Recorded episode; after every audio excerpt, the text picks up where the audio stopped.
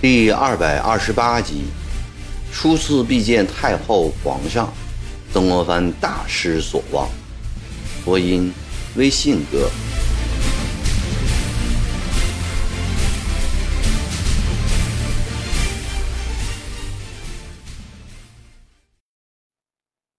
这一夜，曾国藩通宵不眠，赏紫禁城骑马。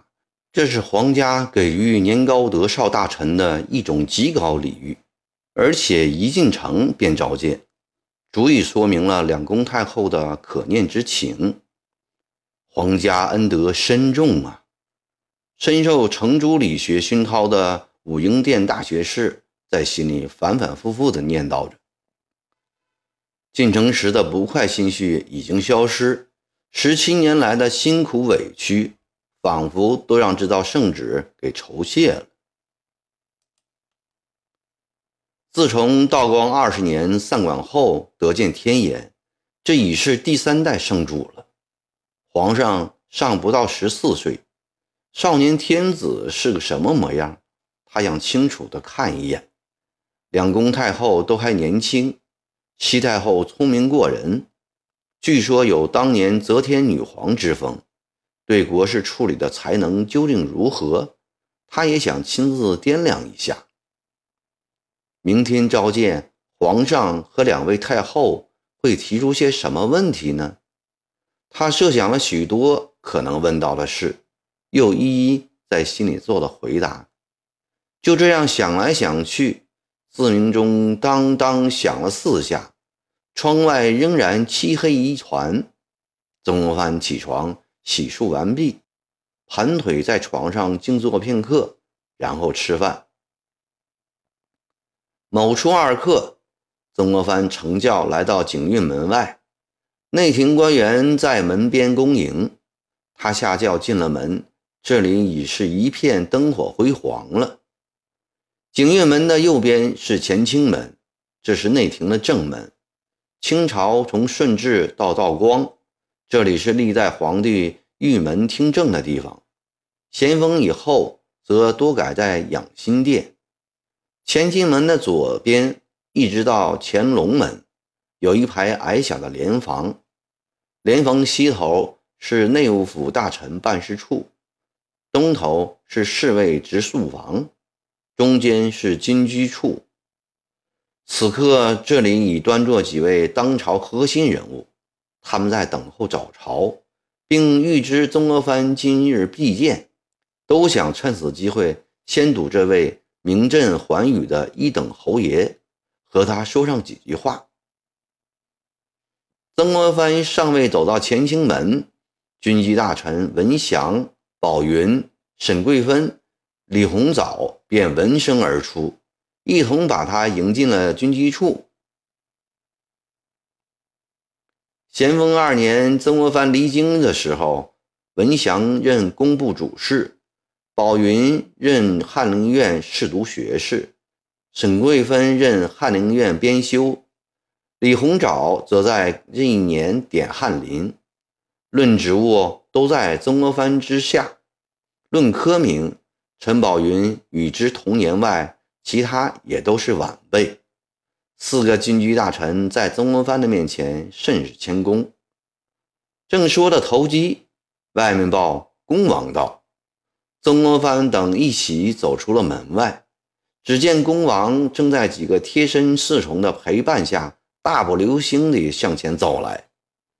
曾国藩想起这些年来恭王对自己的推荐、信赖。一介心中感激不尽，他赶紧趋前两步，口里念道：“草莽曾国藩叩见王爷。”说着便要下跪，一心忙跨前一步，双手扶住，说：“老中堂免礼呀！”携起了曾国藩的手，一起进了军机处。坐下后，一心把曾国藩细细端详了一番，轻声地说：“老中堂苍老多了。”一句话说的曾国藩热泪盈眶，哽着喉咙答道：“十几年前草莽离京时，王爷尚是英迈少年，不想今日重见，王爷也已步入中年了。”一心说：“这些年来，老中堂转战沙场，非常艰难，主中江山，时代保卫，何朝文武。”先对老中堂崇敬感激呀！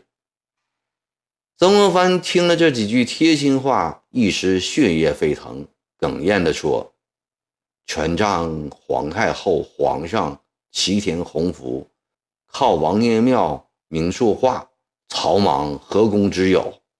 但愿从今以后四海安逸，国运隆盛。”众金居一起说。这一切全赖老中堂的经纬大才。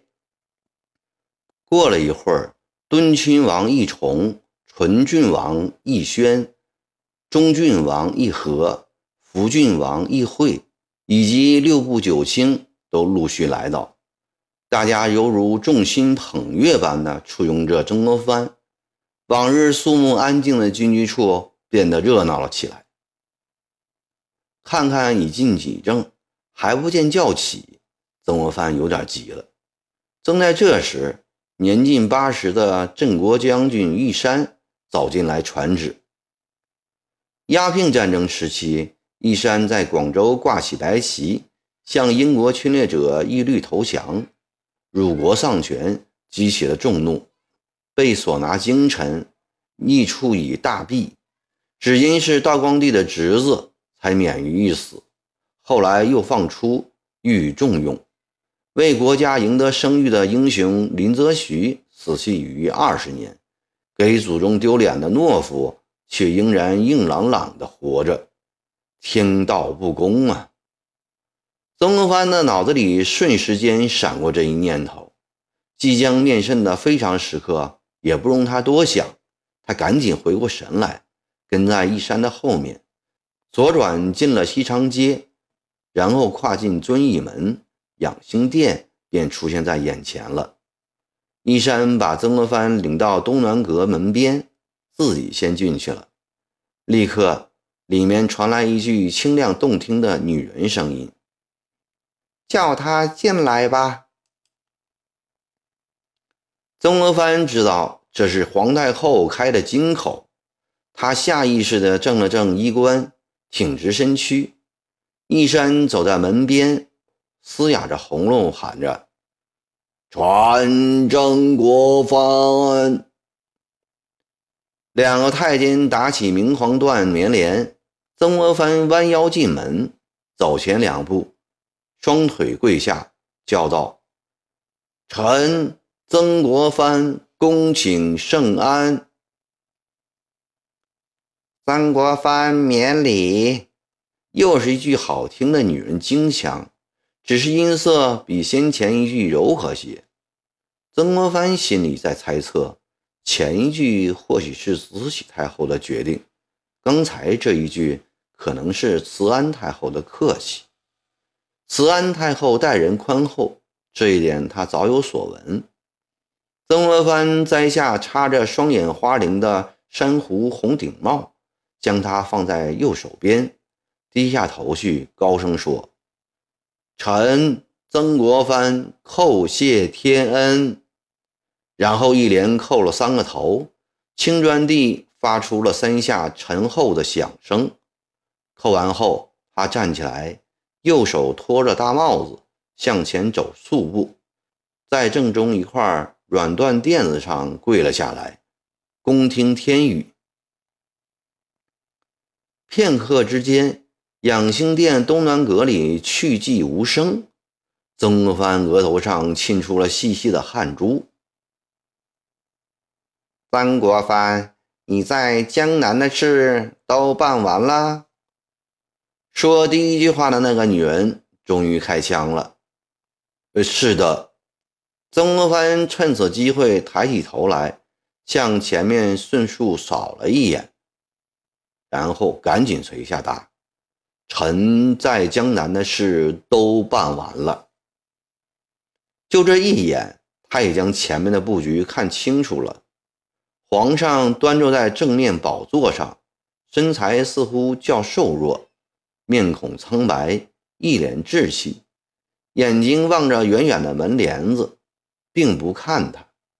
刚才说话的太后坐在北面，南面也坐着一位。两位太后的前面都放了一层薄薄的黄幔帐。曾国藩已从军机处得知，召见时慈安太后坐南，慈禧太后坐北。因此，刚才的问话是出自于慈禧太后之口。用都撤完了吗？慈禧太后又问道。撵后灭后不久都撤了，曾国藩打。他神情紧张，背上已渐渐发热。撤的几多勇啊？又是慈禧太后的声音。撤的两万人，留的三万人。不是讲都撤了吗？怎么还留有三万？比撤的还多。曾国藩自己也发觉这中间的矛盾。心里一急，背上的热气立刻变成了汗水。何处人多啊？撤的以安徽人最多，湖南的也有一些。见慈禧太后并没有就两万、三万的数字查问下去，曾国藩略松了一口气。你一路上来也还安静吗？这是慈安太后在发问了。路上很安静，曾国藩答道：“起先恐怕有游泳姿势，结果一路倒也平安。”你出京多少年了？慈安太后再问：“臣出京十七年了。”你带兵多少年了？还是慈安太后的声音。从前总是带兵，这两年蒙皇上恩典，在江南做官。答到这里，曾国藩的紧张心情开始松弛下来。你以前在礼部？慈安太后的问话虽多，但最好回答。曾国藩不要做任何思考。他答道：“臣前在礼部当差。”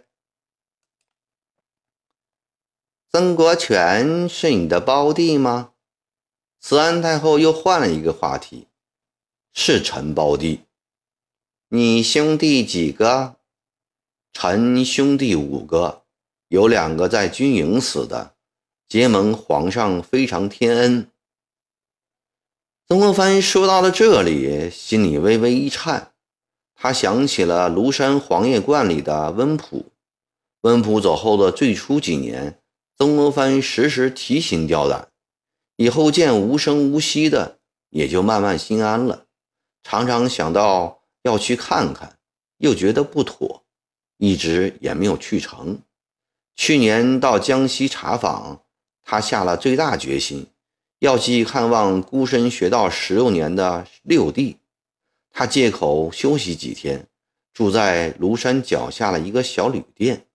把陪同的江西官员打发走后，在一个漆黑的夜里，陈广夫带着温普下山来到旅馆，兄弟会面谈了一个多时辰。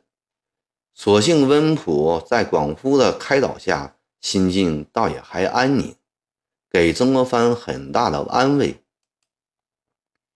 温普希望见见妻妾和儿子，他也答应了，只是一再叮嘱。不要泄露出去。还好，温普家眷在庐山住了半年，外人也不晓得。尽管如此，当着太后的面再次扯谎，他仍觉得心虚。你从前在京直隶的事，自然是知道。问话的换成了慈禧太后，她不知如何回答这个问题。稍停一下，说：“直隶的事，臣也晓得些。直隶甚是空虚，你需好好练兵。”慈禧太后继续说：“曾国藩明白了，原来调任直隶总督的目的是要他来练兵。直隶能练出什么好兵来呢？天下的好兵员只有湖南，湖南人却又耐不了北方的苦寒和面食。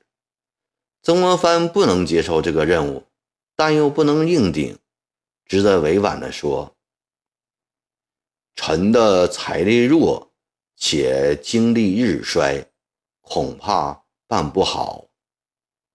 一语奏上去了，许久不见回音，曾国藩的背又开始湿了。